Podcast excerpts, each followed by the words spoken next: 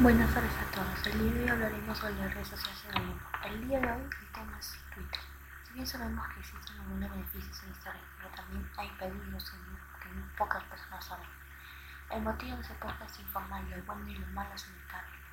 Para eso vamos a pasar con mi compañero Jorge sobre los beneficios que tiene esta red. Uno de los beneficios que tiene esta red es que te permite mantener ah, contactado con tus amigos, familiares, entre otras cosas. Estar informado de noticias, eventos mundiales o de gente a la que sigues.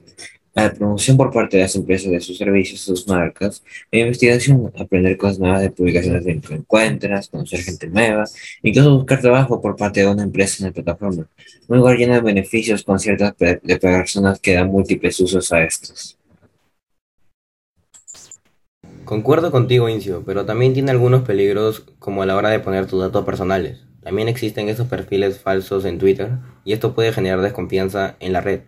Al haber perfiles falsos, una persona cualquiera puede crear una cuenta de un famoso y muchas personas lo empiezan a seguir, cuando en realidad este perfil no es de esta celebridad, sino es de una persona al azar.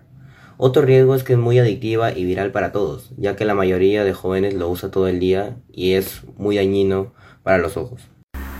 Totalmente de acuerdo con su punto de vista de cada uno, así que gente tenga mucho cuidado. Y padres que dejan que sus hijos usen estas redes sociales tengan estos puntos de vista en cuenta para que los hijos estén protegidos ante cualquier peligro exterior.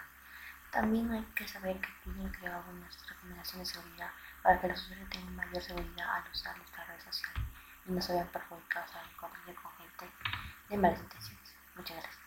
Compartan este podcast